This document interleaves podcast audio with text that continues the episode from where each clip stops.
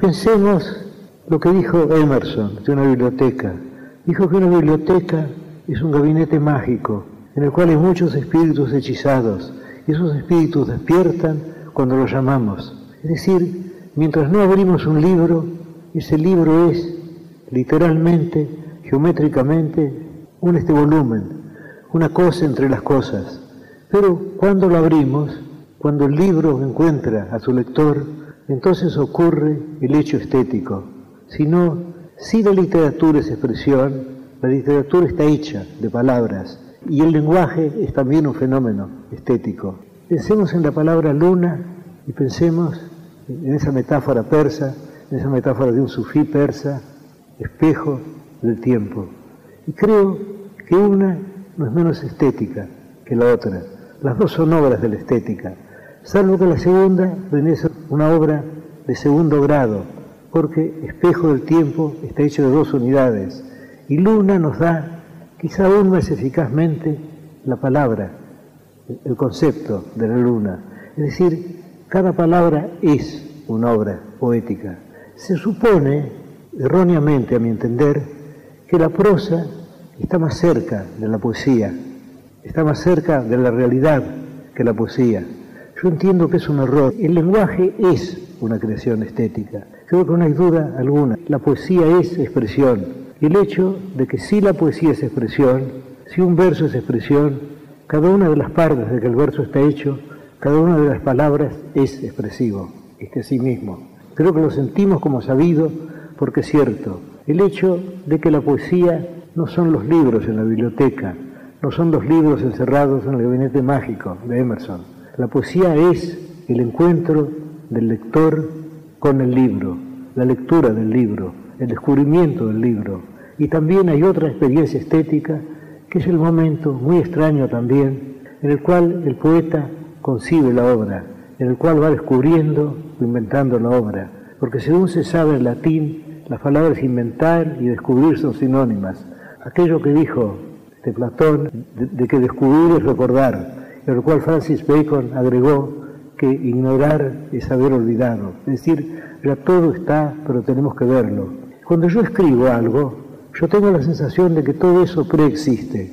Yo parto de un concepto general, yo sé más o menos el principio y el fin, y luego voy descubriendo las partes intermedias, pero no tengo la sensación de inventarlas, no tengo la sensación de que dependen de mi arbitrio.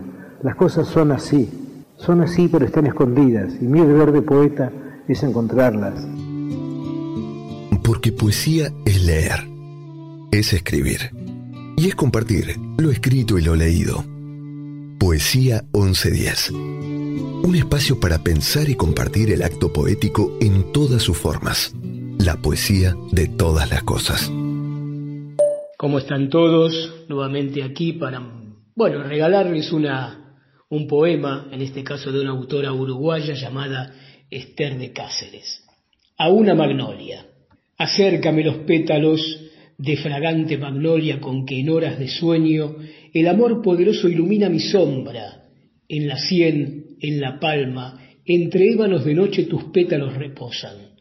No los turba el ardiente llamado de mi pulso, ni del santo madero la grave y sorda música hasta que alguna vez los clavo con mis ojos en una cruz severa y una herida sin sangre les descubro.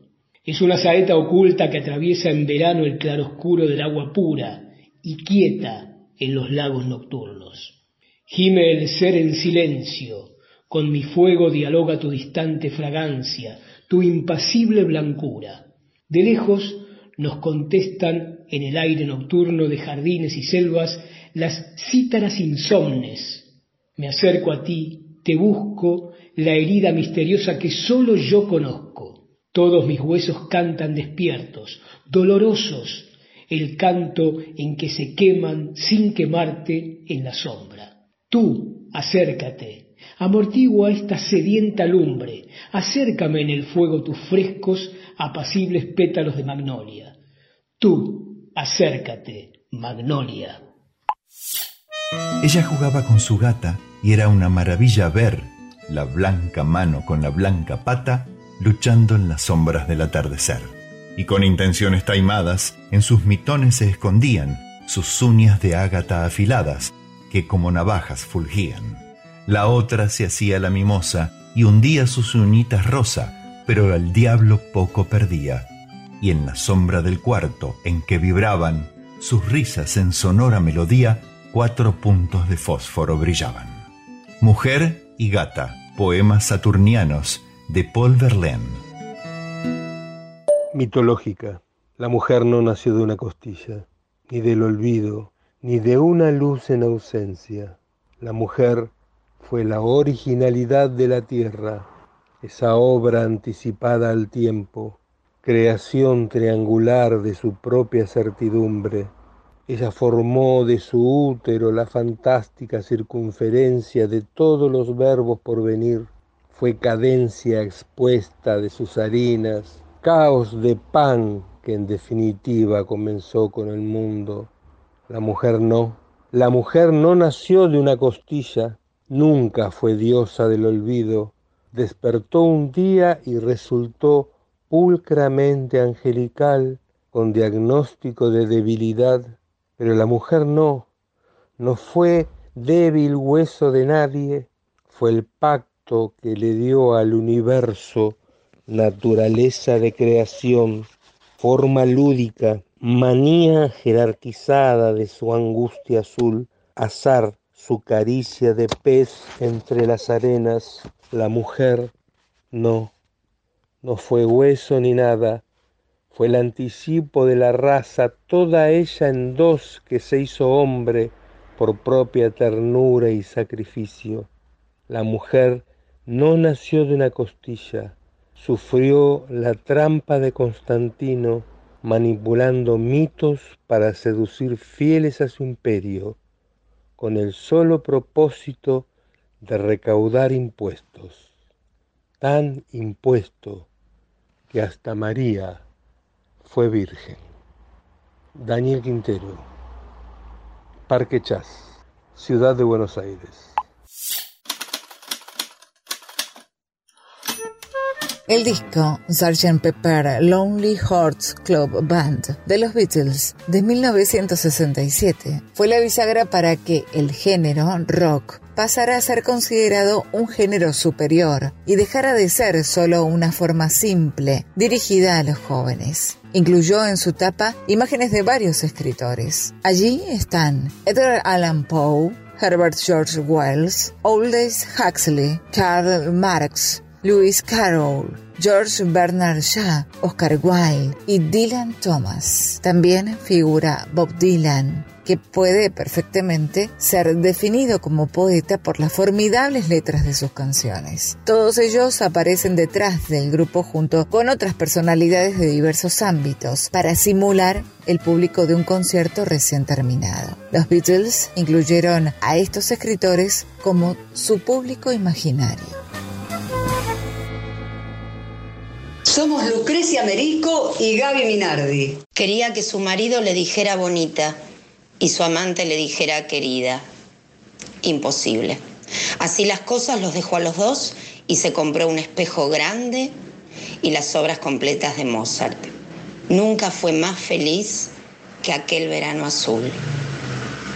Pasarán más de mil años Muchos más yo no sé si tendrá amor la eternidad, pero allá tal como aquí, en la boca llevarán sabor a mí. Elijo creer. Sábado 18 de marzo a las 21 horas. La terraza del picadero, pasaje Discépolo 1857. Entradas por PlateaNet. Los esperamos. ¿Qué mundos tengo dentro del alma que hace tiempo vengo pidiendo medios para volar? Alfonsina Storni. Soy Caribuono y voy a compartir con ustedes Mujer, de John Lennon. Para la otra mitad del cielo. Mujer, apenas puedo expresar mis emociones contradictorias por mi inconsciencia. Después de todo, siempre estaré en deuda contigo. Y mujer, intentaré expresar mis sentimientos íntimos y mi gratitud, por mostrarme el significado del éxito. Mujer, sé que entiendes al niño pequeño dentro del hombre. Por favor, recuerda que mi vida está en tus manos. Y mujer, llévame muy cerca de tu corazón, por muy lejos que estés, no nos separes. Después de todo, está escrito en las estrellas. Mujer, por favor, deja que me explique. Nunca pretendí causarte tristeza o dolor, así que deja que te lo diga una y otra y otra vez. Te quiero. Ahora y por siempre. Te quiero. Ahora y por siempre.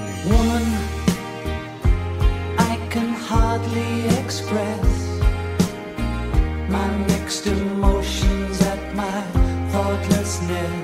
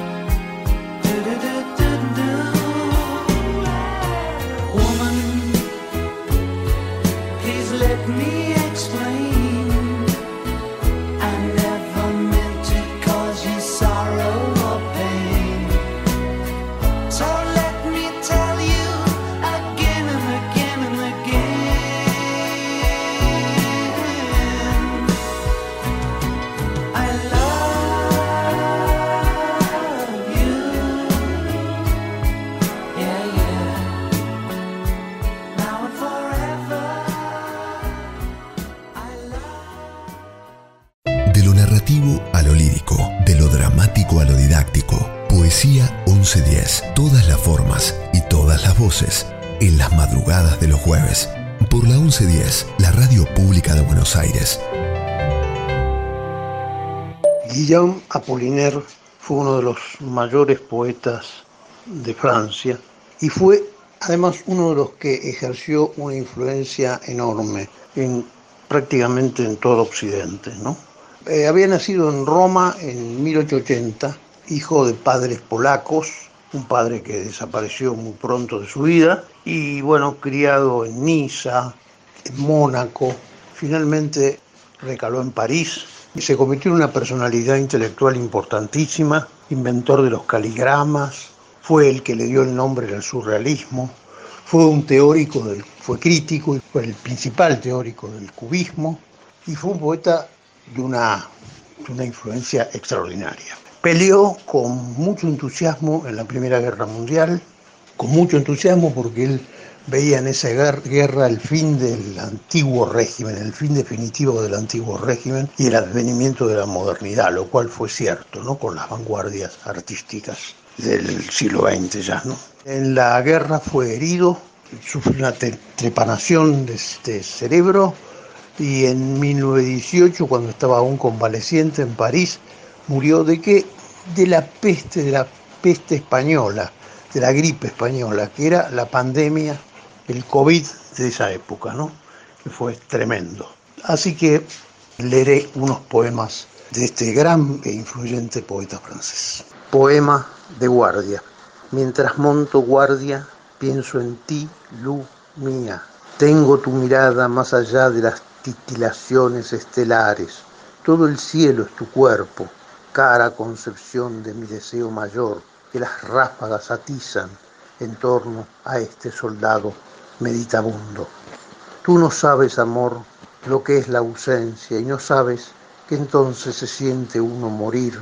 Cada hora infinitamente aumenta el sufrimiento y cuando el día llega se comienza a sufrir y cuando la noche vuelve la pena recomienza. Yo espero en el recuerdo, amor mío, él rejuvenece, embellece, cuando todo se va borrando, envejecerás, amor, envejecerás un día, el recuerdo a lo lejos toca el cuerno de casa, oh lenta noche, oh pesado fusil. No ha habido época que se haya librado de una plaga. Para los antiguos, toda peste era un flagelo de las divinidades. En tiempos más recientes, la temática generó una multitud de obras que fueron desde lo apocalíptico hasta lo alegórico, con particular énfasis en el análisis psicológico y social de las pandemias, sean estas reales o imaginadas. Sin dudas, una de las obras más destacadas al respecto es La peste, de Albert Camus. En su obra se cuenta la historia de unos doctores que redescubren su profesión y el sentido de la solidaridad durante una epidemia en la ciudad argelina de Orán, que había sido diezmada de manera repetida a través de su historia. ¿Cuál es el sentido de la vida cuando se carece de Dios y de una moral universal? Es la pregunta que plantea Camus ante lo absurdo de una epidemia. El absurdo, como manifestación de la ausencia de sentido, pone en evidencia que el sentido de la vida está en la vida en sí misma y no en causas superiores o sobrenaturales. Este espíritu de búsqueda de lo esencial es tal vez el mayor don que las pandemias pueden dejarnos. Buenas noches, mi nombre es Delia Celina y quiero compartirles algo que escribí eh, inspirado por el, momento que todos estamos pasando, que es en esta pandemia. Así que espero que les guste. Eh, lo titulé Ese mágico día. ¿Cuántas noches de insomnio en esta pandemia, en este largo y limitante aislamiento? Esto nos ha permitido soñar, imaginar, crear bellas historias de amor, que solo se tejen en nuestra imaginación. Qué largos son los días cuando no tenés al protagonista de esa historia para compartir momentos, pero más largas son las noches, cuando añorás a tu lado a ese amor que soñaste, que imaginaste, para soportar esta agobiante soledad. Solo hay momentos de gozo y alegría cuando piensas, esto ya termina. Ya estamos más cerca de abrazar a nuestros hermanos, padres, sobrinos, hijos, amigos de siempre y amigos virtuales que hemos sabido crear. Salir a la vida libres, libres como cuando creíamos que no lo éramos, y mirarnos a los ojos y sumar los gestos a lo que se expresa con la mirada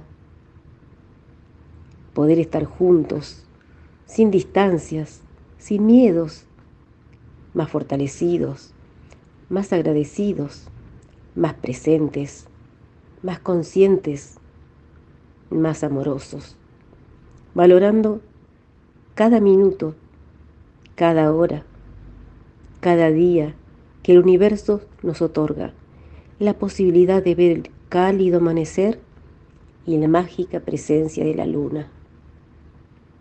Cada día que pasa nos vamos acercando más y más a ese mágico día de reencontrarnos con una nueva humanidad. Cada uno crea de las astillas que recibe la lengua a su manera, con las reglas de su pasión.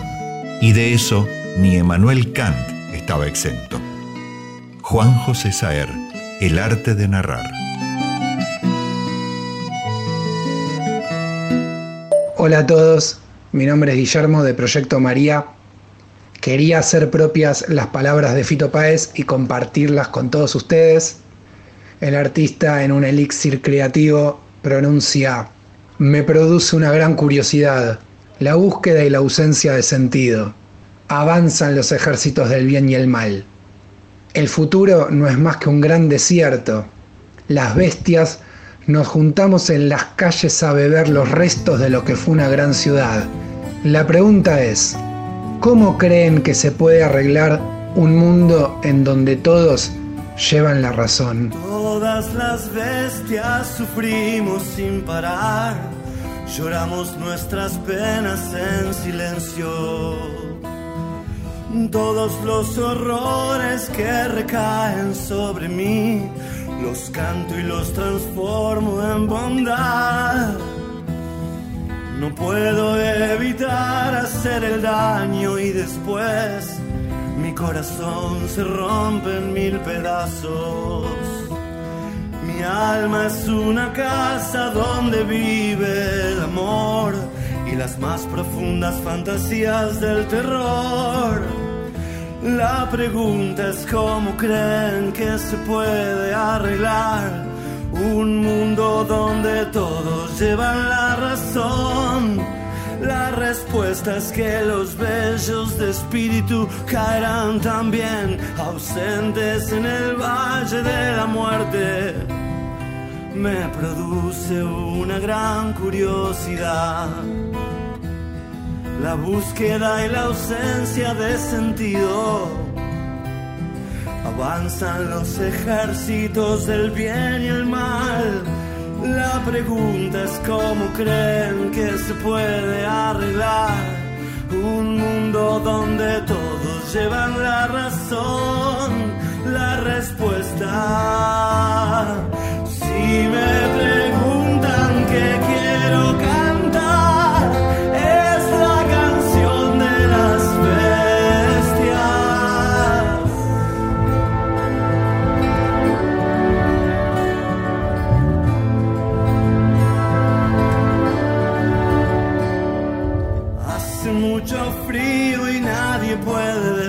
El futuro no es más que un gran desierto. Las bestias nos juntamos en las calles a ver los restos de lo que fue una gran ciudad. La pregunta es cómo creen que se puede arreglar un mundo donde todos llevan la razón. La respuesta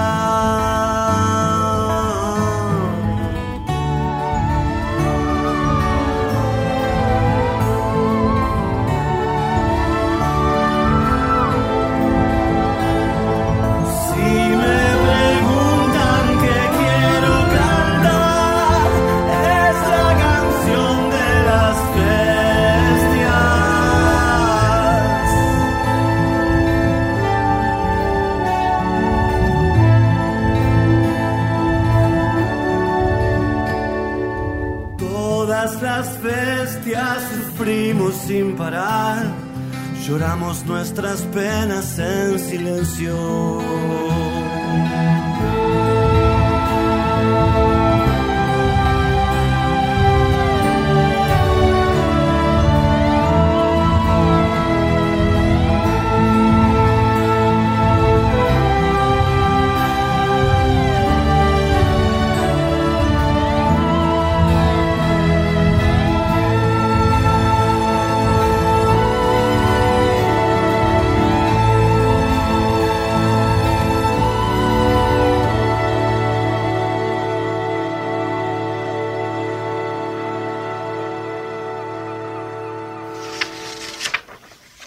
No te apegues a nada que pueda destruirte en el transcurso del tiempo.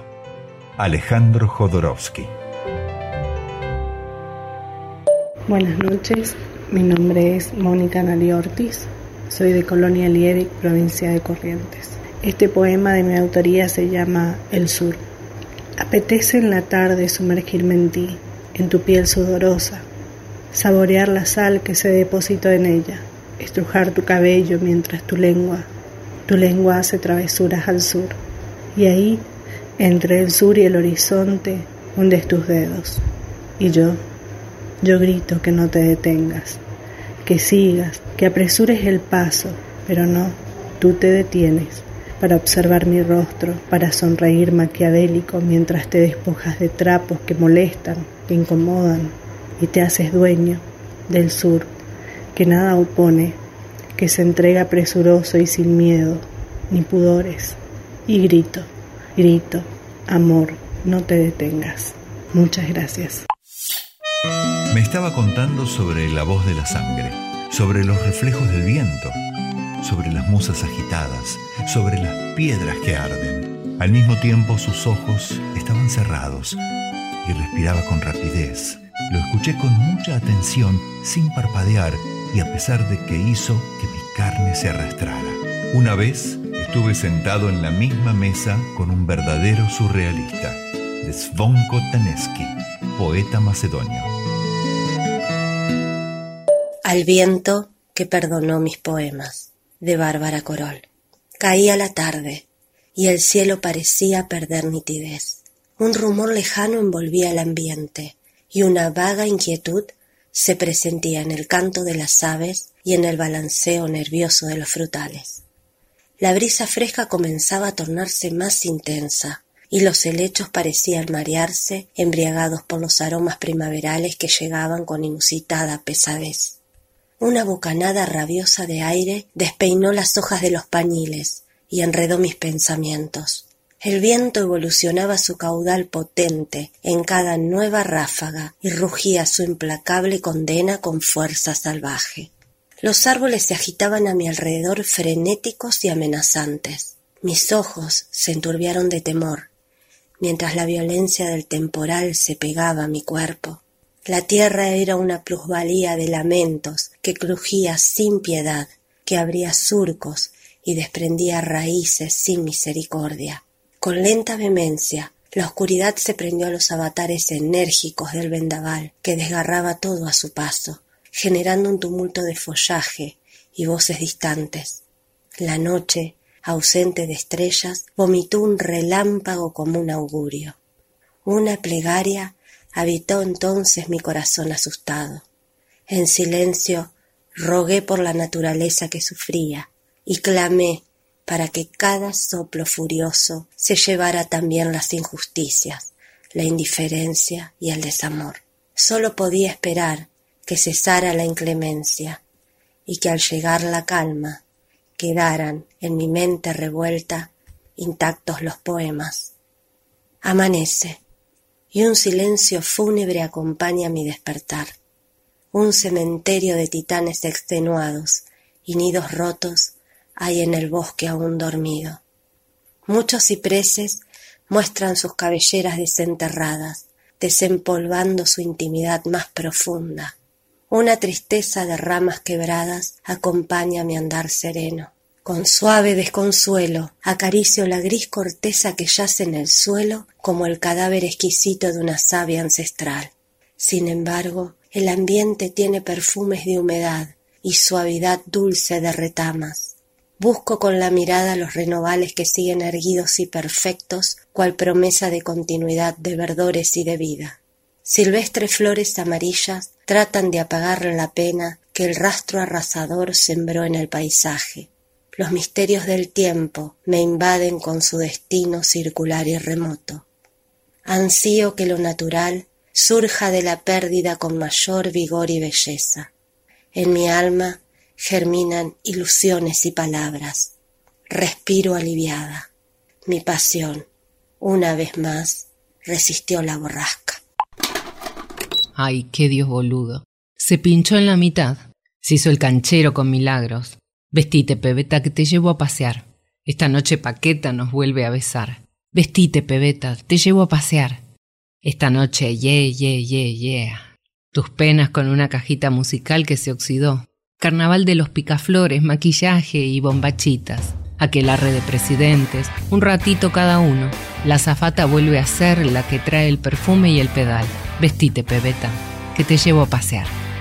Ay, qué Dios boludo de Ricardo Mollo y Diego Arnedo por Divididos.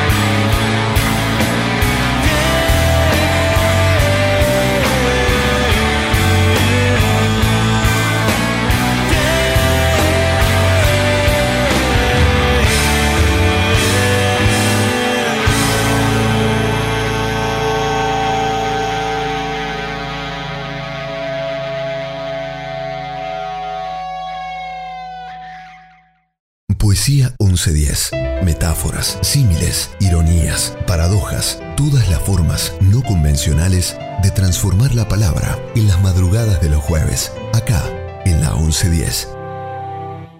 Autor Alcides Gandolfi Herrero, de su libro de poemas Nocau lírico.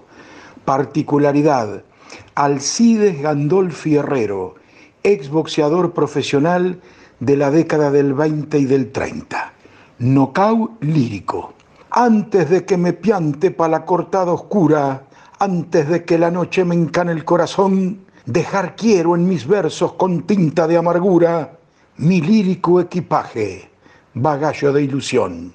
Igual que una percanta con metejón fulero, la vida me dio todo, fama, guita y amor. Yo soy como un refugio de tango arrabalero, mezcla de camba y lunfa, de guapo y soñador. Viviendo está mi verso un cacho del pasado, de la vida rumflera del escenario aquel, ya todo se ha perdido, ya todo se ha pirado. Francesa, Farra, Bronca, Armenón y Gardel.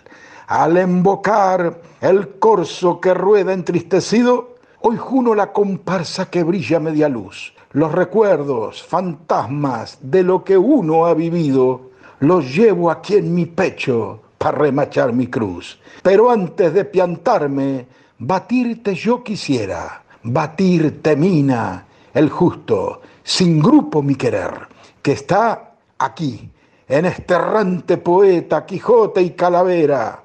Busca un nido al cansancio y es tu pecho, mujer. Por eso me deschavo, por eso yo te canto en este round postrero te juro que me has dejado como nadie ha podido, durmiendo en el encanto del apolillo dulce de un lírico knockout.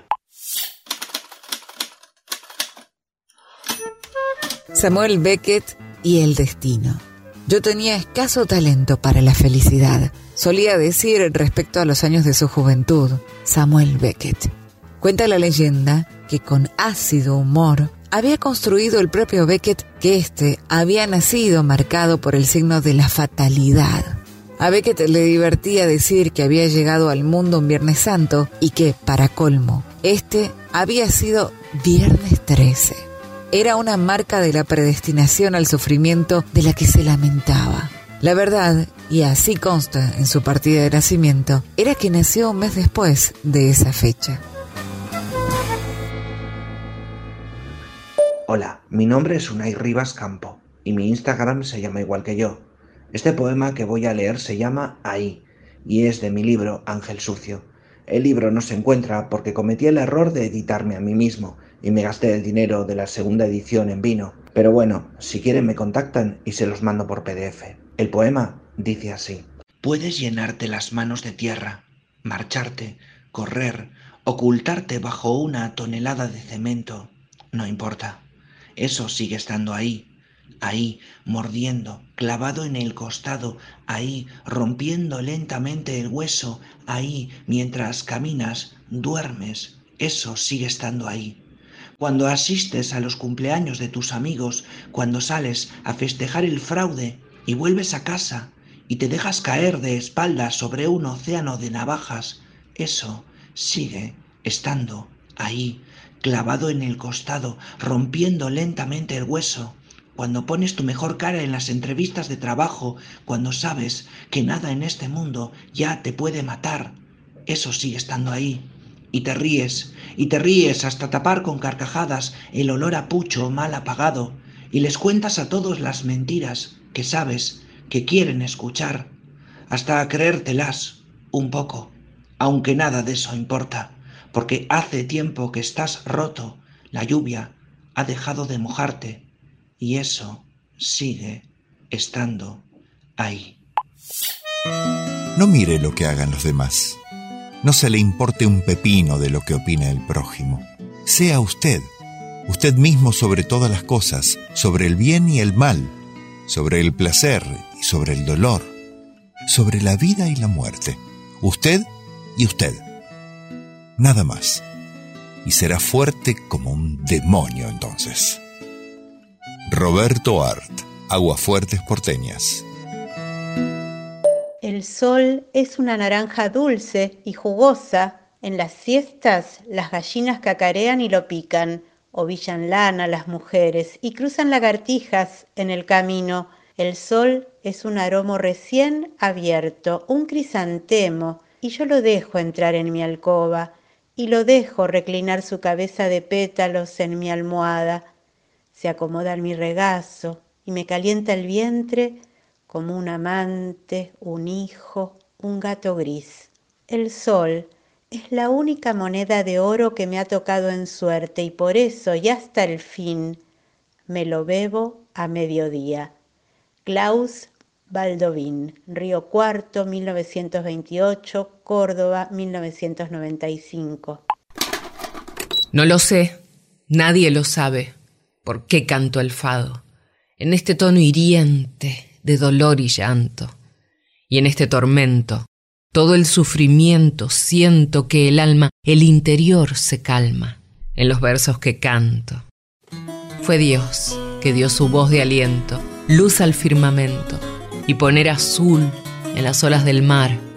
Fue Dios que puso en mi pecho un rosario de plumas que me estoy deshaciendo y lloro y canto. Foi Deus, de Alberto Janes, por Anabela. Não sabe ninguém. Porque canto fado neste tom magoado de dor e de pranto. E neste tormento, todo sofrimento. Eu sinto que a alma cá dentro se acalma nos versos que canto. Foi Deus que deu luz aos olhos, perfumou as rosas, deu ouro ao sol e prata ao luar.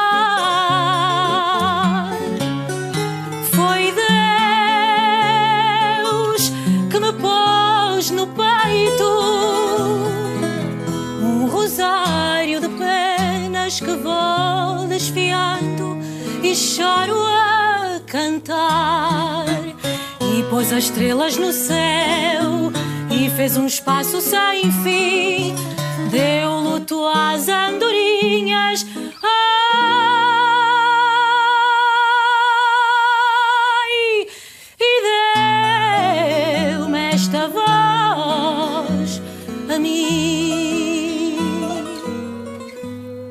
Se canto, não sei o que canto. Misto de ventura, saudade e ternura, ou talvez amor. Mas sei que cantando sinto mesmo quando se tem um desgosto deixa melhor. Foi Deus que deu voz ao vento, luz ao firmamento e deu azul às ondas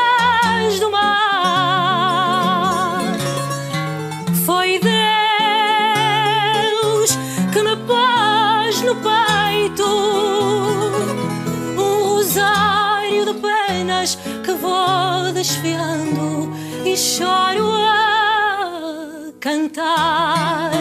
Fez poeta roxinol, pôs no campo o alecrim, deu as flores à primavera.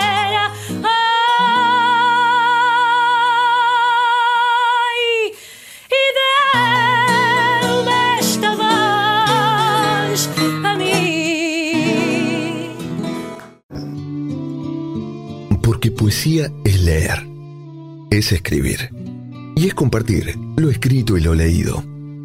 Poesía 1110. Un espacio para pensar y compartir el acto poético en todas sus formas. La poesía de todas las cosas. Hola, ¿cómo están? Soy Oscar del Priore, responsable de la audición a través del tango, que se difunde por la 2x4, martes, miércoles y jueves a la 1 de la mañana. Y les voy a leer un poema de Roberto Selles que se llama Vivir y que pertenece a un libro llamado Lunfamor. Esto es un soneto y lo de Lunfamor viene bien para demostrar que el lunfardo no es solo para eh, decir palabras raras, sino que también se puede eh, demostrar el cariño en versos lunfardos como este. Ya no pienso en ruidarme la sabiola, el arma del suicidio ya no existe. Ahora mi tristeza es menos triste. Desde que te juné me quedo piola. La huesuda no bate su parola, tu voz a su silencio le da el piste. La muerte se murió cuando viniste para ordenar mi vida a la Bartola. Hoy qué puede importarme tanta herida, tanto creer que es grupo que haya Dios, que a la existencia no hay que darle bola. No es salvarlo vivir, pues si la vida tiene cosas tan lindas como vos, no pienso ya en ruidarme la sabiola. Bueno, mi nombre es Hernán Vidal, soy dramaturgo y trato de escribir novelas.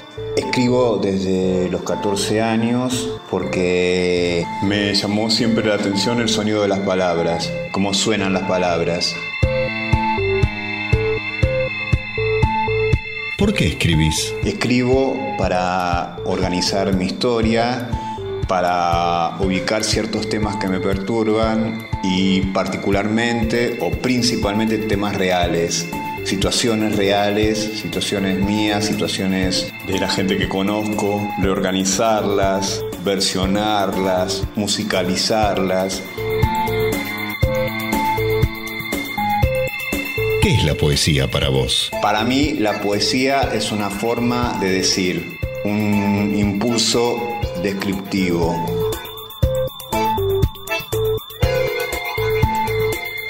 ¿Dónde encontrás poesía aparte de en un poema? Y encuentro poesía en todo lo que se encuentre antes del, del abismo.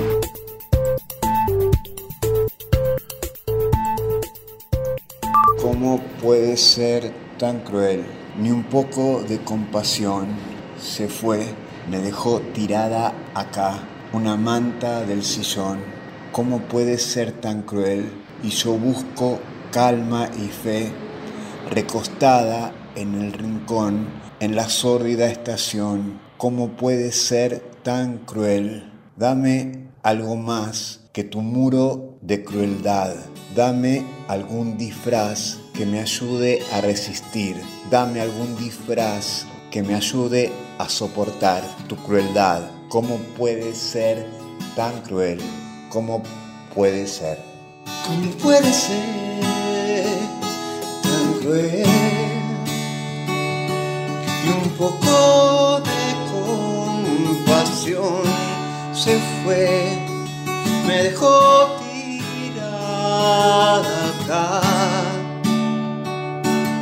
una manta del sillón. ¿Cómo puede ser tan cruel? Y yo busco calma y fe, en el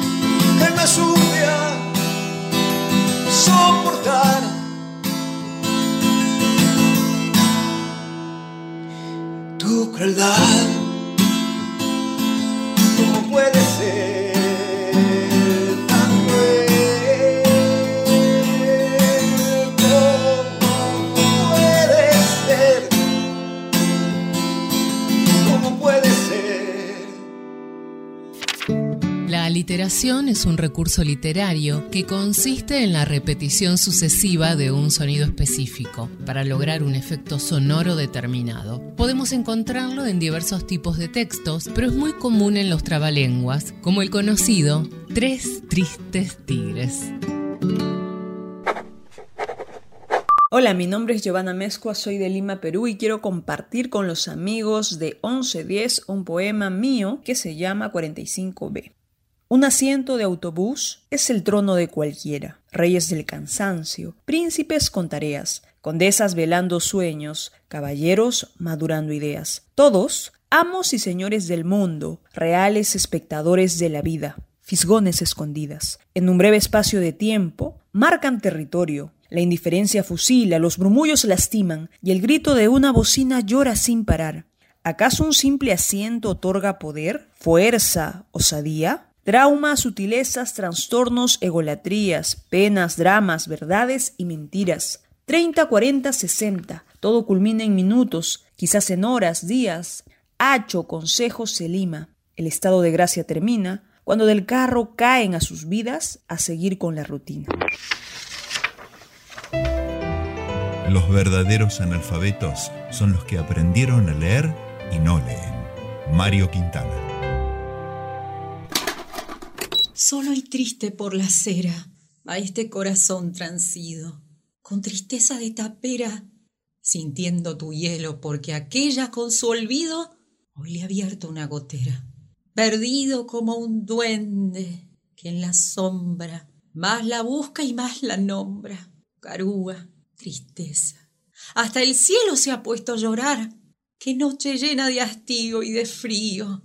No se ve a nadie cruzar por la esquina sobre la calle, la hilera de focos lustra el asfalto con luz mortecina y yo voy como un descarte, siempre solo, siempre aparte recordándote. Enrique Cadícamo, Garúa. Qué noche llena de hastío y de frío. El viento trae un extraño lamento Parece un pozo de sombras la noche y yo en las sombras camino muy lento. Mientras tanto la garúa se acentúa con sus púas en mi corazón. Y en esa noche tan fría, tan mía, pensando siempre en lo mismo, me abismo y por más que quiero odiarla, desecharla, olvidarla, la recuerdo más. Garúa, solo y triste por la acera va este corazón transido con tristeza de vera, sintiendo tu hielo que aquella con su olvido y le ha abierto una gotera. Perdido como un duende que en la sombra más la busca y más la nombra. Garúa, tristeza, hasta el cielo se ha puesto a llorar. Qué noche llena de hastío y de frío el botón se piantó de la esquina. Sobre la calle la hilera de focos lustra el asfalto con luz mortecina. Y yo voy como un descarte, siempre solo, siempre aparte, esperándote. Las gotas caen en el charco de mi alma, hasta los huesos calados y helado. Y humillando este tormento todavía pasa el viento empujándome. Garúa, solo y triste por la acera va este corazón perdido con tristeza de tapera, sintiendo tu hielo que aquella con su olvido y le abierto una gotera. Perdido como sombra, más la busca y más la nombra. Garúa, tristeza, hasta el cielo se ha puesto a llorar. En decasílabos, bisílabos, octosílabos, alejandrinos. Poesía 1110. Un espacio radial infinito para versos de cualquier medida. Soy Diego Recalde y voy a leer mi carta de despedida para Francisca Araya. No sé qué decir, Pancha. Estoy impresionado. Te abrazo con la palabra abrazo porque abrazarte con palabras es lo único que puedo hacer. De chico te quise mucho.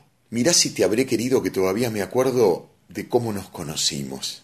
Tu hermano cumplía 11 años y festejó el cumpleaños en su casa. Pereira Lucena 2552, planta baja. Hasta la dirección todavía recuerdo. También en mi memoria sigue latiendo cómo era ese departamento por dentro y por supuesto lo que pasó ese día. Yo estaba en el comedor, en realidad porque vos estabas en el comedor, y de repente en el jardín Alejandro puso música para que empezara la fiesta. Todavía no sé cómo me animé, pero te pregunté si querías bailar y vos, bajando la cabecita, pero en tono claro y audible, me dijiste que sí. Vos tenías ocho años, yo diez, y a los dos no nos importó la diferencia de edad.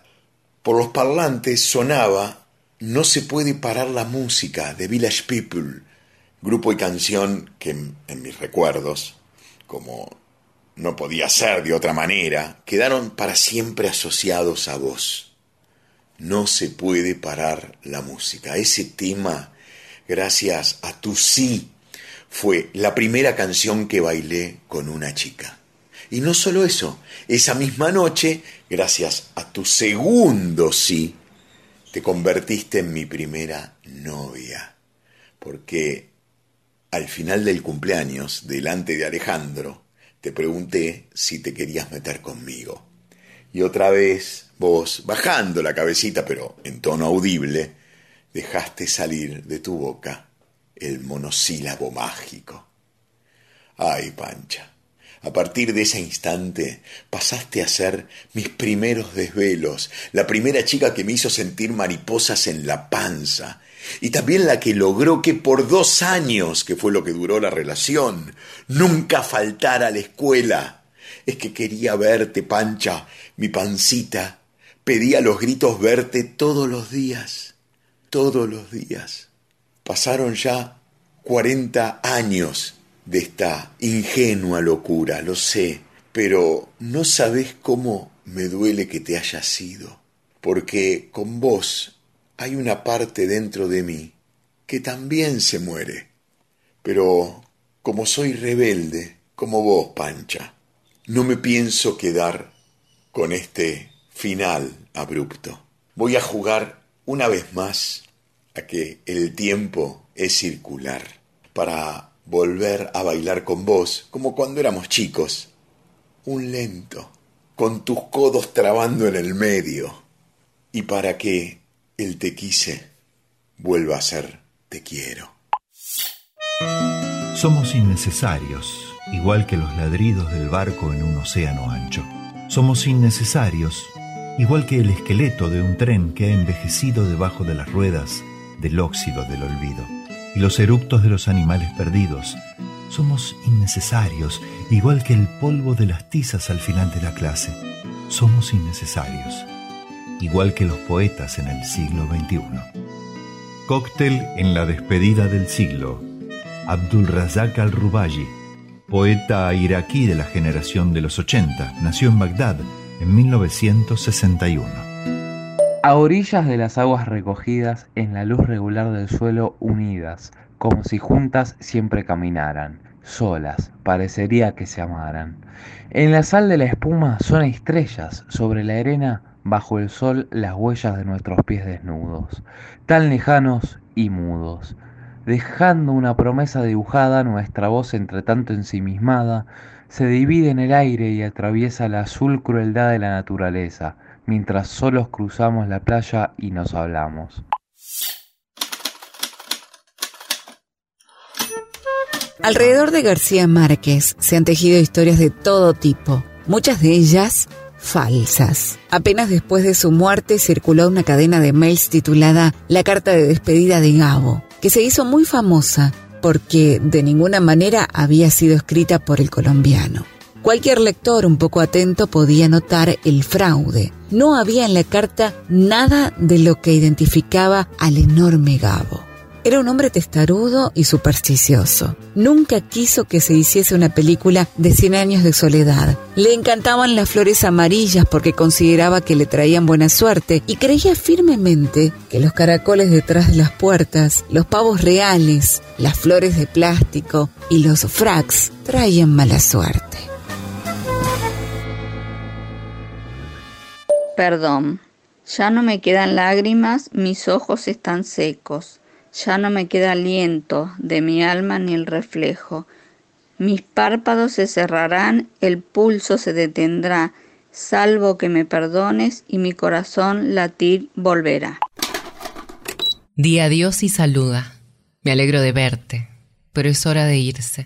No digas que sí, pero por favor, no digas que no. No quiero estar solo esta noche. Vete entonces, maldita sea. Vete y haz lo que quieras. No me verás arrodillarme. Estoy indeciso y tu corazón se ha dividido. Has puesto mi mundo patas arriba. Hazme mal, hazme bien, ahora mismo, nena. Sigue diciéndome mentiras, pero abrázame fuerte. Guarda tus despedidas para la luz de la mañana, luz de la mañana. Pero no dejes que me sienta solo esta noche. No quiero estar solo esta noche, no. No quiero estar solo esta noche. James Taylor, Don't Let Me Be Lonely Tonight. do me wrong, do me right.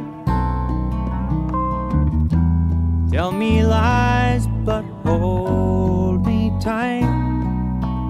And save your goodbyes for the morning light. But don't let me be lonely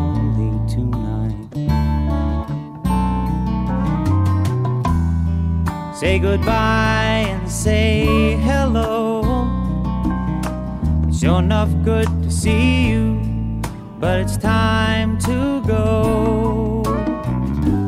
Don't say yes, but please don't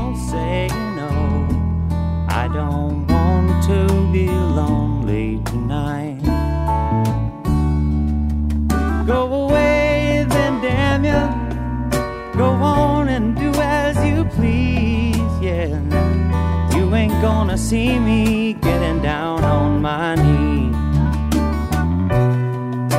I'm undecided and your heart's been divided. You've been turning my world upside down.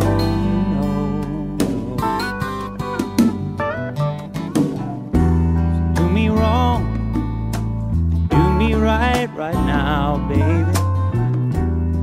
Go on and tell me lies,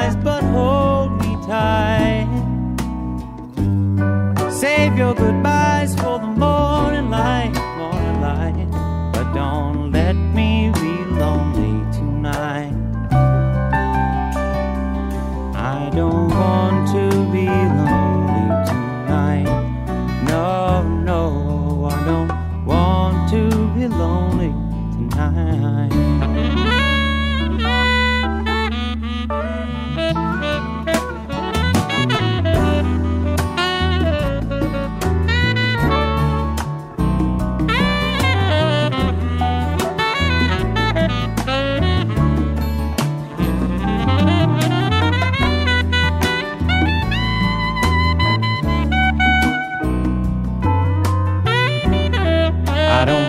To be lonely tonight.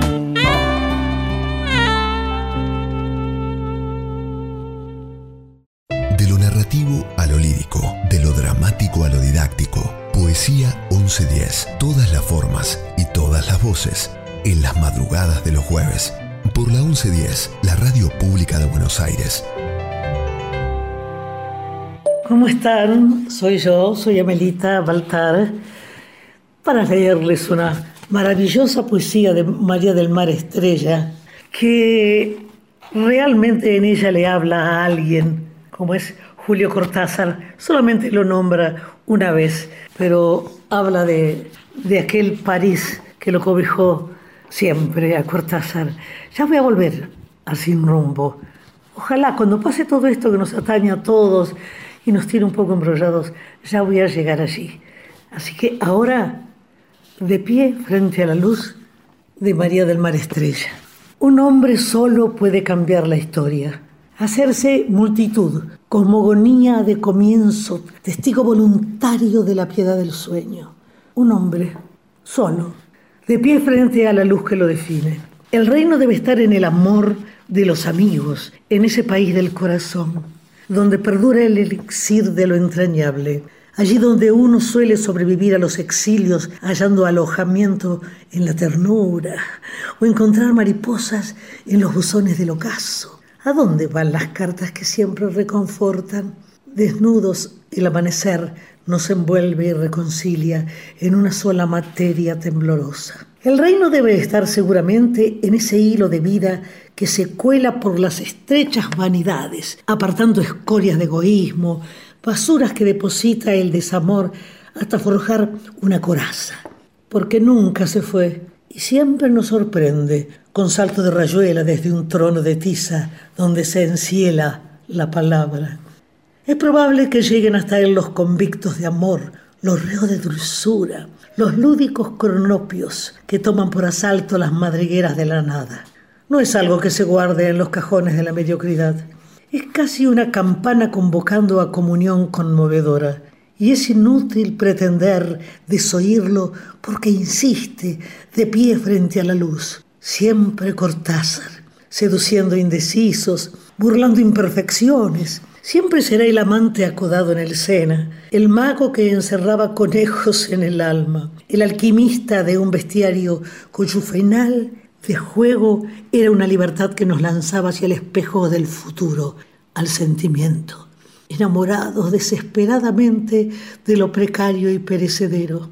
Julio, que silba un tango soñando con la maga Buenos Aires, en su autopista del sur, a contramano.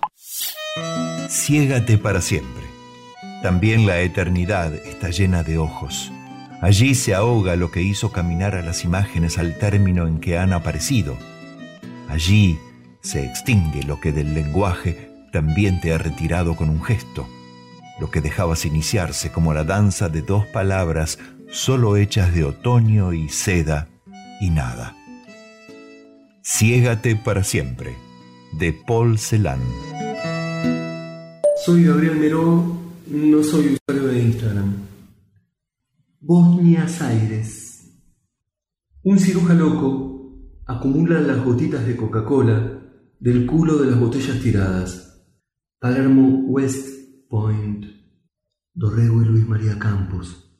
El viento trajo y llevó durante toda la tarde los clarinetes y las trompetas, los saxos y redoblantes Suenan desde el regimiento de granaderos a caballo, o quizás desde el campo de polo, porque ahora se mezclan con estruendos de las albas de una exhibición militar.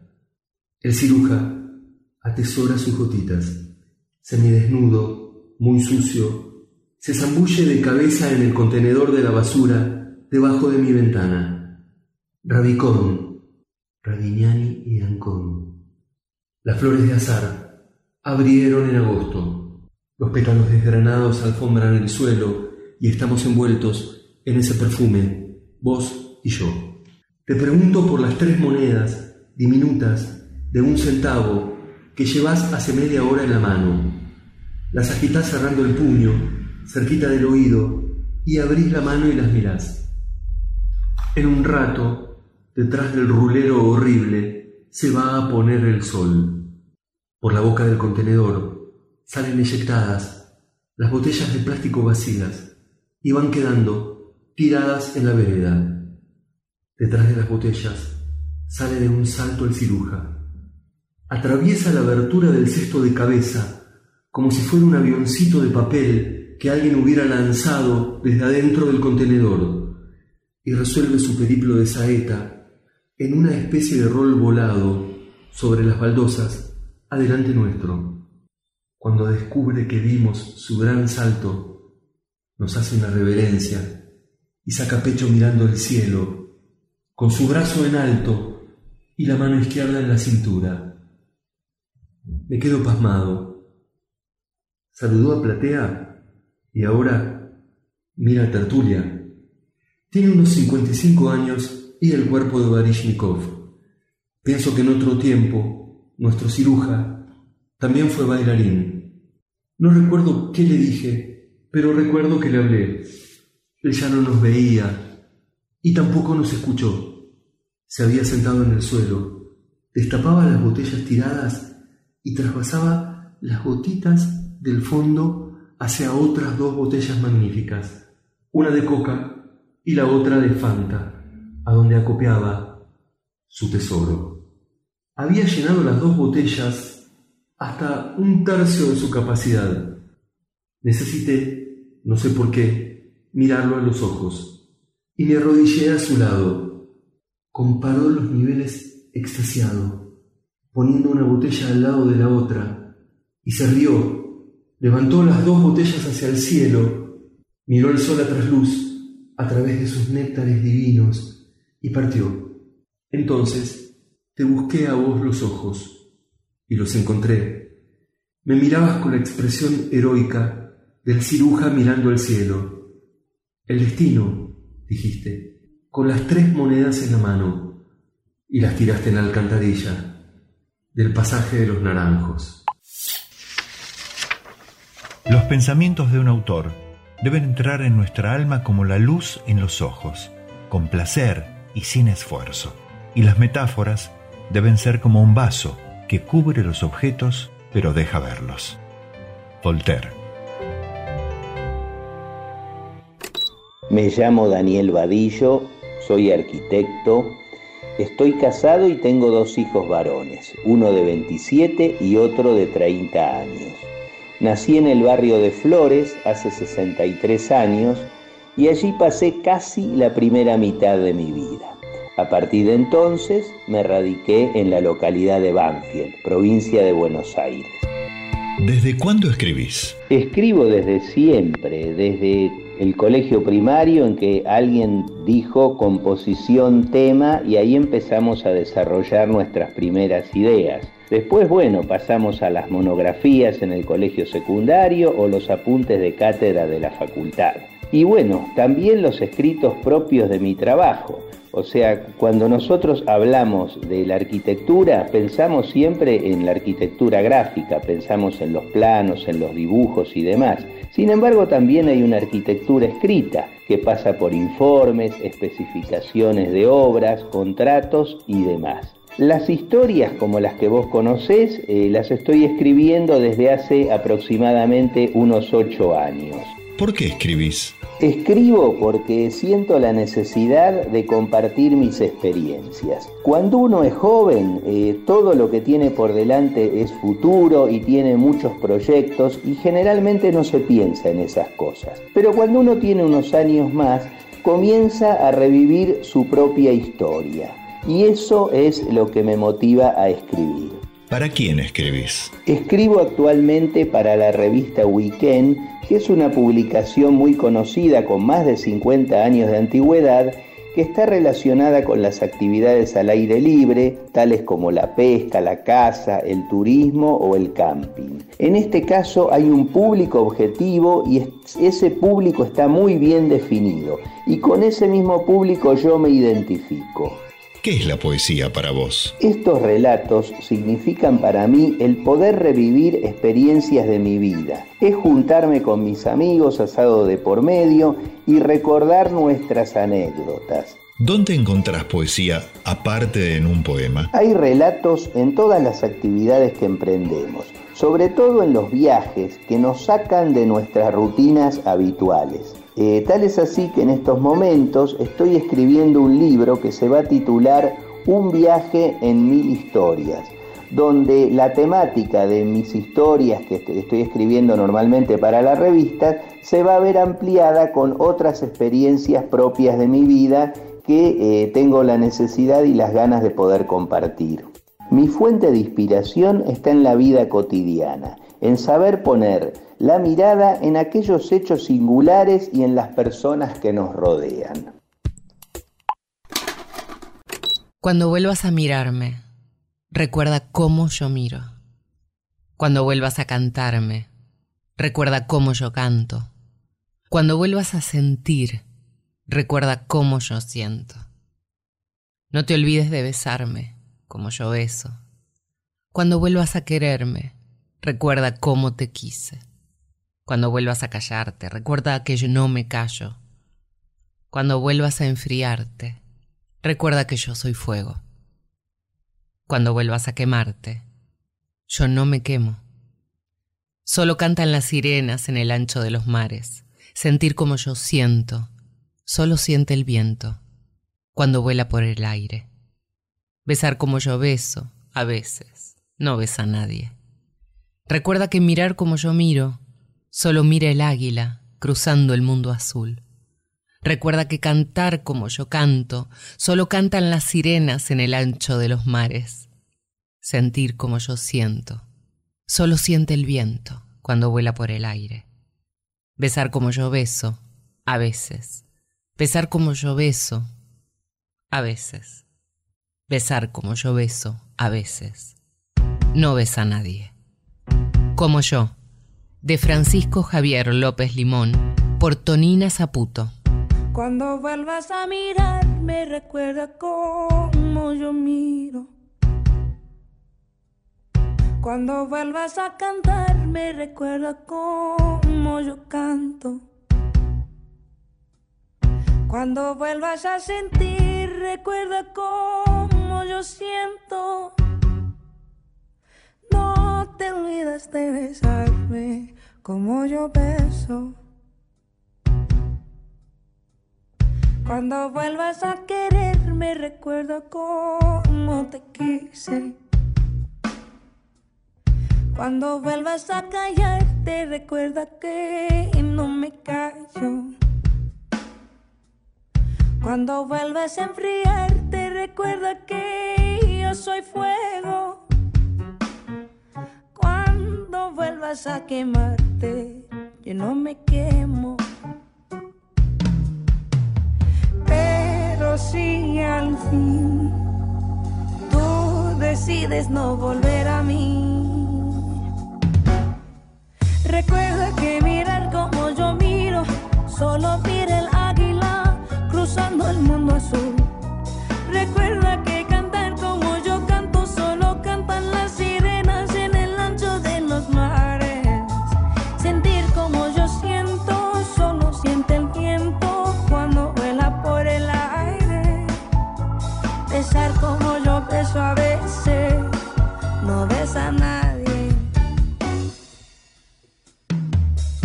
Cuando vuelvas a mirarme, recuerda cómo yo miro. Cuando vuelvas a cantarme, recuerda cómo yo canto.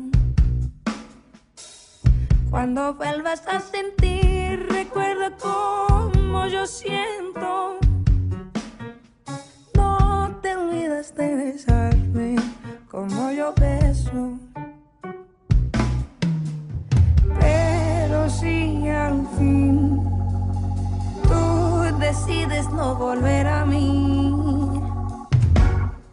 recuerda que mirar como yo miro, solo mira el águila cruzando el mundo azul. Recuerda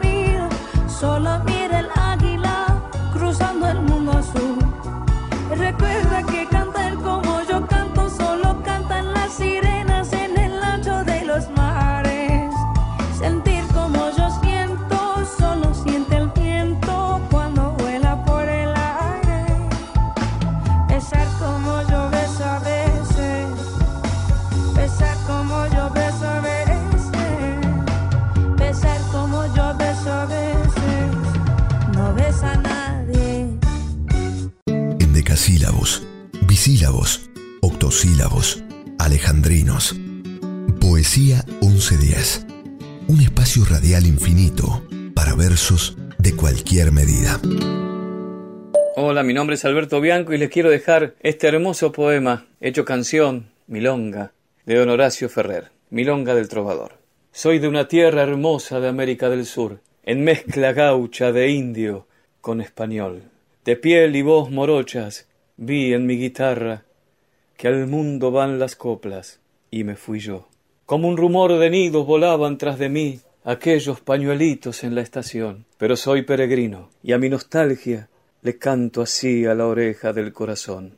Mi casa es donde canto, porque aprendí a escuchar la voz de Dios que afina en cualquier lugar. Ecos que hay en las plazas y en las cocinas, al borde de una cuna o atrás del mar. Si en esta andanza un día me llega la vejez, ya mi niñez le hará la segunda voz. Pero soy peregrino, y a mi nostalgia le cantaré en la oreja del corazón. Vamos a la distancia, sí, que soy el trovador. Si la distancia llama, yo jamás veré ponerse el sol. Vamos a la distancia ya, y si no llego, amor, vos le darás mi alma, de argentino y de cantor. Horacio Ferrer. A veces, un millar de instrumentos sonoros zumban en mis oídos, otras veces son voces. El rostro del salvaje se iluminó con súbito placer. ¿También usted lo ha leído? preguntó. Yo creía que aquí en Inglaterra nadie conocía este libro. Casi nadie. Yo soy uno de los poquísimos. Está prohibido, comprende. Pero como yo soy quien hace las leyes, también puedo quebrantarlas. Con impunidad, Mr. Marx, agregó volviéndose hacia Bernard. Cosa que me temo usted no pueda hacer. Bernard se hundió todavía más en su desdicha. Pero, ¿por qué está prohibido? preguntó el salvaje. En la excitación que le producía el hecho de conocer a un hombre que había leído a Shakespeare, había olvidado momentáneamente todo lo demás. El interventor se encogió de hombros. Porque es antiguo, esta es la razón principal. Aquí las cosas antiguas no nos son útiles, aunque sean bellas, especialmente cuando son bellas. La belleza ejerce una atracción y nosotros no queremos que la gente se sienta atraída por cosas antiguas. Queremos que les gusten las nuevas. Pero si las nuevas son horribles, estúpidas, esas películas en las que solo salen helicópteros y el público siente cómo los actores se besan. John hizo una mueca. ¡Cabrones y monos! Solo en estas palabras de Otelo encontraba el vehículo adecuado para expresar su desprecio y su odio. En todo caso, animales ofensivos, murmuró el interventor a modo de paréntesis.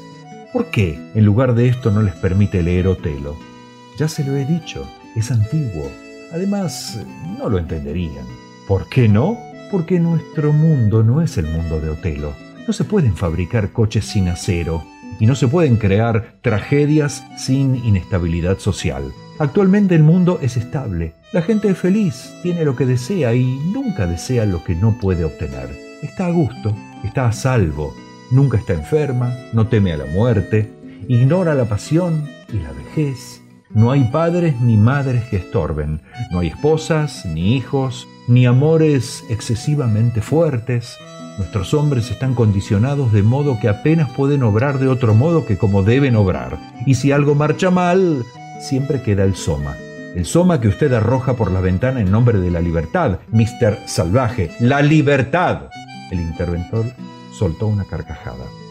Suponer que los deltas pueden saber lo que es la libertad y que puedan entender Otelo, pero muchacho.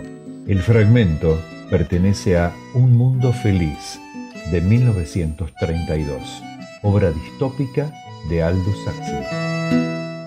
Soy Lorena Páez, les comparto un poema de mi autoría que se llama Flechadora de Sueños.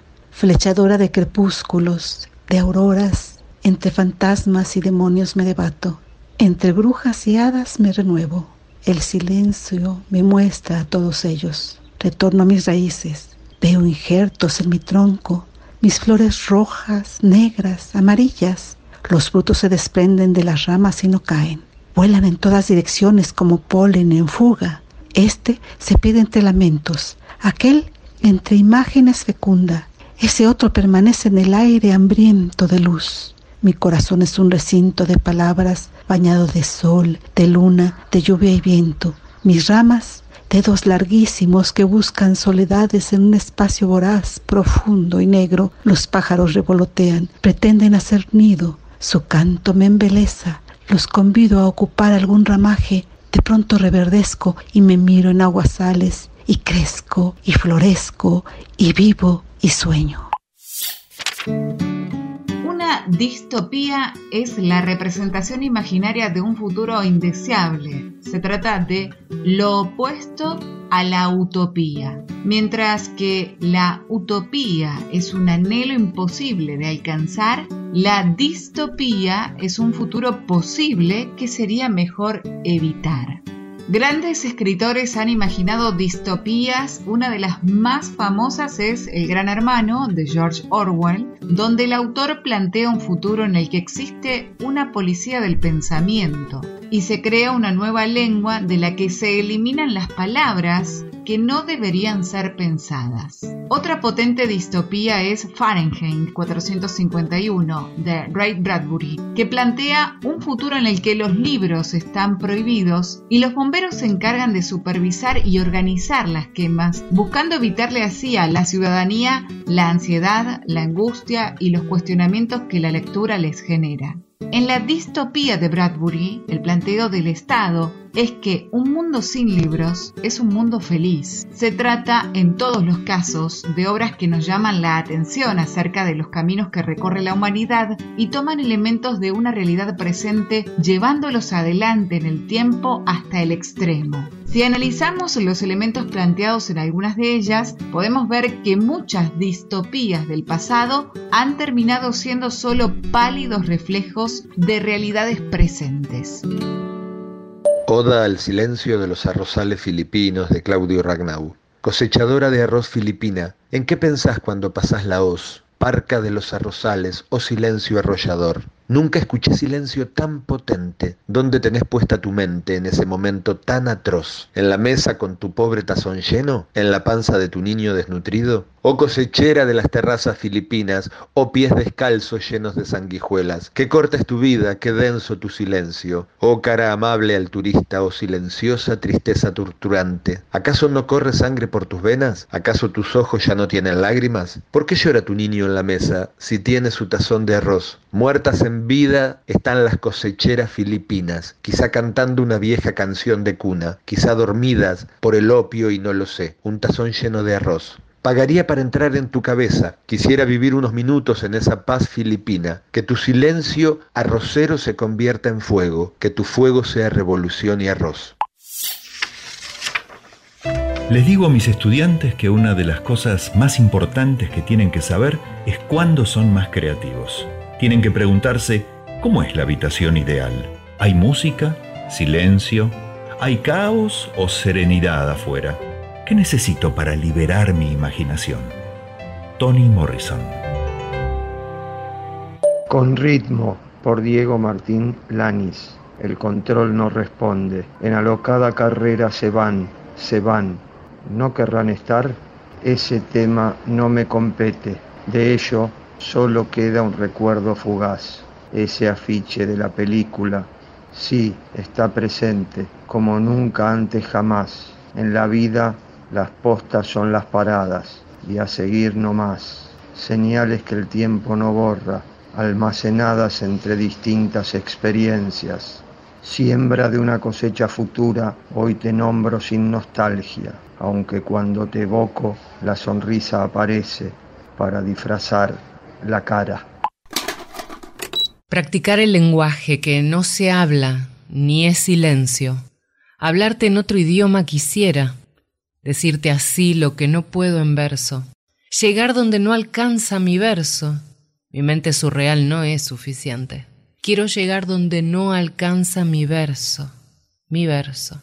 Quisiera habitar en tus piernas, creciendo como la hiedra en ti, o navegar mil leguas quisiera fijado en el timón de tus caderas, caminar la llanura que allá en tus ojos encuentro, donde no alcanza mi verso, de Willy Rodríguez y Eliud González por Cultura Profética.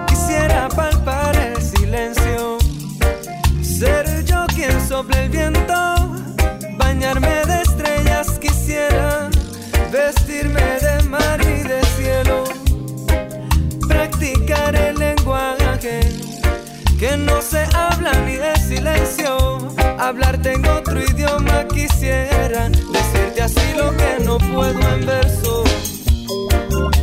Llegar donde no alcanza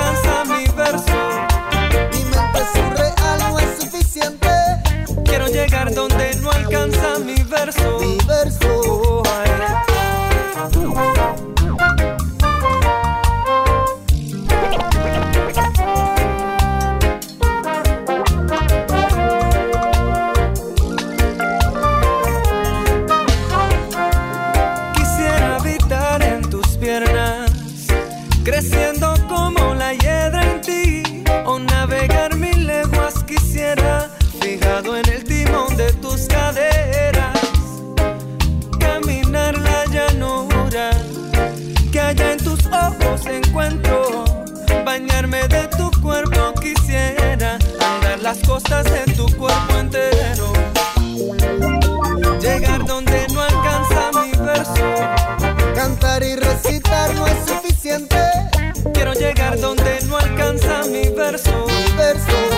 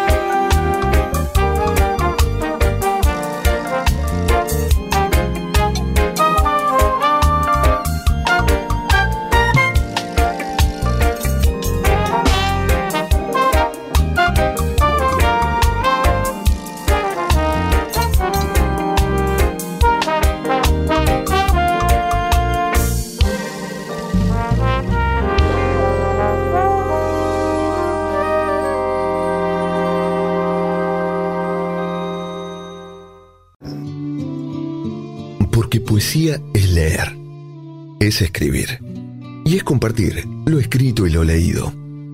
Poesía 1110. Un espacio para pensar y compartir el acto poético en todas sus formas.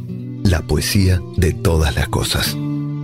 ¿Cómo les va? Soy Jorge Luis Pizarro y todos los domingos, pasadita a las 10 de la noche, nos reencontramos en la 2x4 para compartir historias, tangos y emociones. Y hablando de emociones, he encontrado un poema hermoso de Alexis Valdés, un poeta cubano, titulado Esperanza, una palabra hermosa para estos tiempos.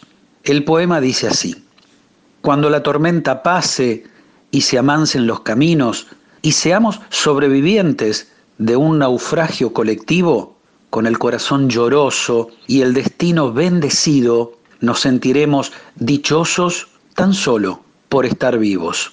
Y le daremos un abrazo al primer desconocido y alabaremos la suerte de conservar un amigo. Y entonces recordaremos todo aquello que perdimos y de una vez aprenderemos todo lo que no aprendimos. Ya no tendremos envidia, pues todos habrán sufrido. Ya no tendremos desidia, seremos más compasivos. Valdrá más lo que es de todos que lo jamás conseguido. Y seremos más generosos y mucho más comprometidos. Entenderemos lo frágil que significa estar vivos. Sudaremos empatía por quien está y quien se ha ido. Extrañaremos al viejo que pedía un peso en el mercado, que no supimos su nombre y siempre estuvo a tu lado. Y quizás el viejo, pobre, era tu Dios disfrazado. Nunca preguntaste el nombre porque estabas apurado. Y todo será un milagro, y todo será un legado, y se respetará la vida, la vida que hemos ganado. Cuando la tormenta pase, te pido Dios, apenado, que nos devuelvas mejores, como nos habías soñado.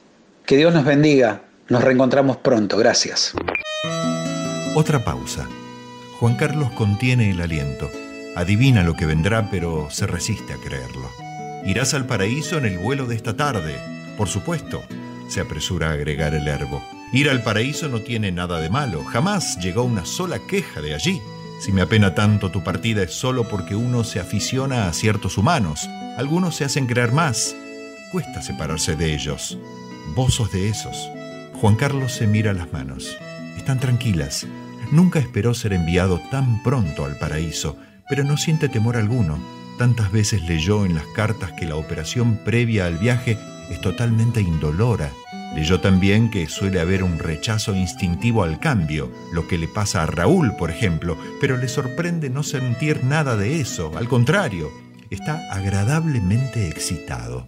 La novedad le atrae, sabe que el paraíso es un lugar maravilloso, muy superior a la tierra. Héctor Germán Österheld, fragmento de Paraíso. Hola, soy Estela, soy de Brasil y este es un poema por Hamlet Lima Quintana. Ser un claro destino con un sueño profundo y soñar como el ángel otra paz y otro mundo. Y después, cuando vuelvas, mientras la vida pasa, sentirás que es el cielo quien habita tu casa.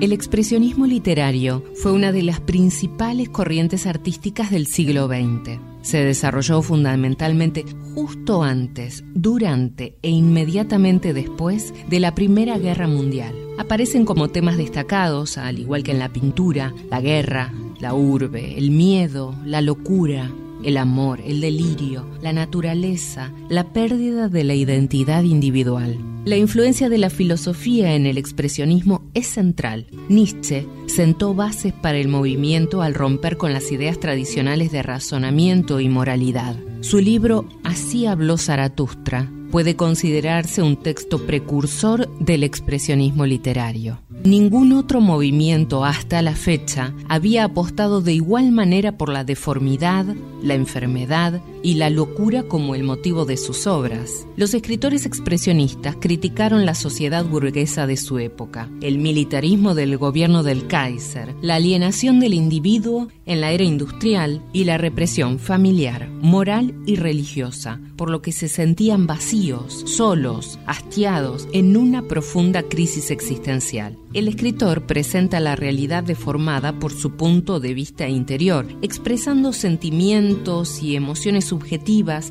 y humanas más que impresiones sensitivas y objetivas deshumanizadas. Para esto se valían de herramientas como la exageración, el primitivismo y la fantasía.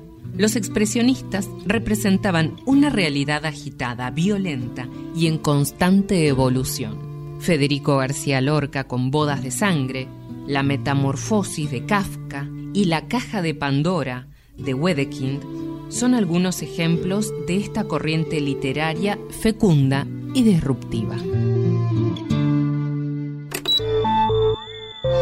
Hola, mi nombre es Sofía Ordinanz, soy poeta y periodista, tengo 34 años y vivo en Benavides. ¿Desde cuándo escribís? Escribo desde alrededor de los 10 años, cuando estaba muy enojada o muy perturbada por algún problema o alguna, o alguna discusión, y me descargaba en forma de escrito sobre las hojas de un cuaderno que después arrancaba y ponía en una caja de zapatos que estaba sellada con cinta scotch para no poder volverla a abrir. Tiempo después llegó la forma y la posibilidad del poema, pero mis inicios fueron en forma de descargo. ¿Por qué escribís? ¿Por qué escribo? Escribo porque es la escritura mi espacio de creación de esos mundos posibles, probables, o incluso de aquellos que ya no queremos más. Escribo porque necesito verme y explicarme o eso que tengo alrededor o cómo me siento. Y escribo porque lo necesito. Si no, todos esos enojos hubieran quedado encerrados en cajas y quizás lo imperativo es transformar. Así que creo que escribo porque escribiendo me transformo y porque creo que no hay otra forma más fiel a mí misma en la que pueda traducirme. ¿Para quién escribís? Escribo para los buscadores de verdad, como decía Hunter Thompson, esa larga línea de la que venimos junto a los y las amantes, a los y las guerreras. Escribo para quienes necesitan parar y también para quienes necesitan seguir. Escribo también para quienes tratamos de entender, para quienes aún nos preguntamos cosas y también para quienes queremos sanar. ¿Qué es la poesía para vos? Esta es una pregunta que pensé y creo que para mí la poesía es agua. Es la que tomo, es el agua sobre la que navego, en la que nado y a veces me hundo, también sobre la que floto y a la que me arrojo. Para mí la poesía es ese agua que me lleva y que me trae, la que esconde tesoros en lo profundo y la que me deja trasladarme. También es el agua un tema muy importante para mí, para mi poesía, y ese tema es el poema. ¿Dónde encontrás poesía aparte de en un poema? Bueno, encuentro poesía donde hay observación profunda y reflexión. Creo que ahí es donde hay poesía. No siempre escrita quizás, sino en forma de semilla, de brote, de rama quebrada o también de silencio. La belleza está en la capacidad de observar, donde nadie se detiene, de escuchar, de esperar, porque creo que es ahí donde se detiene la poesía, para revelarnos verdades presentes y cotidianas, a veces oscuras y tristes, otras veces alegres, pero sí las pequeñas cosas que en su historia son largas e inmensas, ¿no? Como el amor, la muerte, el olvido, el miedo, la pasión. Creo que el rol del poeta, de la poeta, es el de la observación, el de ser una mensajera de sutilezas, sutilezas que a veces se nos escapan. Creo que la poesía está donde podamos develar una certeza, a veces en forma de pregunta, a veces en forma de respuesta, a veces simplemente en forma de tiempo. Quiero compartirles un poema de mi autoría, no tiene título y dice así. Para algunos los milagros son un par de ojos sangrantes que nunca dejan de gotear. ¿Qué peso carga un puñal cada vez que se lo recuerda? ¿Es un puñal o un anzuelo? Una promesa se gesta en cada nido que me abandona. Las jaulas no se construyen para nada con qué llenar. ¿Podemos torcer los barrotes antes de que sean soldados a nuestra voluntad? Para mí, los milagros son estas limas que nos crecen, viruta de hierro entre las uñas. Aprender es tragar la llave de una puerta abierta, porque ¿es acaso la libertad sostener una pluma entre las manos? Nunca tuvo un buen hogar, no fue padre ni buen hijo. Nunca conoció a Gardel, solo a Hendrix y a Tanguito. Había un loco en una calecita casi desnudo y con la vista enferma, y daba vueltas y se sonreía y silbaba bajo por no molestar. Dicen que un ángel lo atrapó en el baño, lo crucificó y le sacó los ojos, y con su sangre se pintó los labios, y cortó sus piernas y se las comió, y Dios es una máquina de humo. Fito Páez, un loco en una calecita. Un romance de estación. Le hizo perder la cabeza.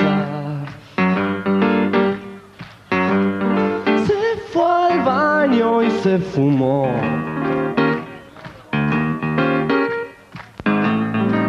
Y empezó a sonar la orquesta.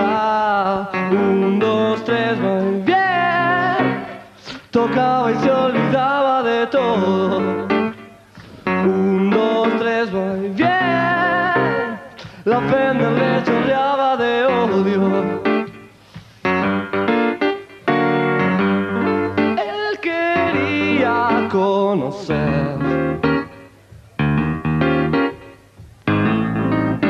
eso de irse a California.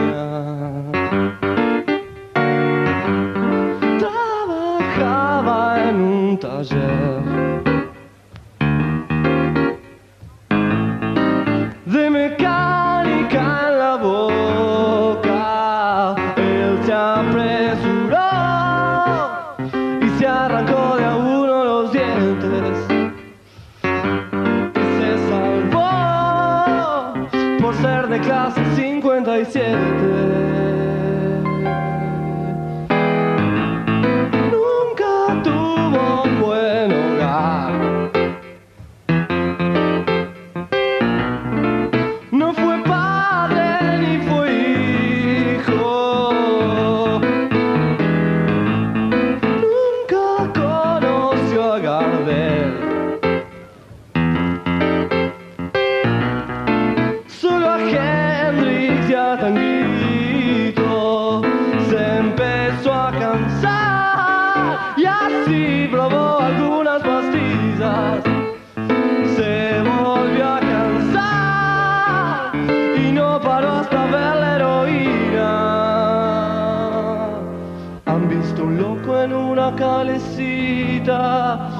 Casi desnudo y con la vista enferma, y daba vueltas y se sonreía y silbaba abajo por no molestar. Y Dios es una máquina de humo. Cambió la Fender por una Suzuki. Se fue a Brasil con plata de su abuela. Y estuvo preso por robar un auto.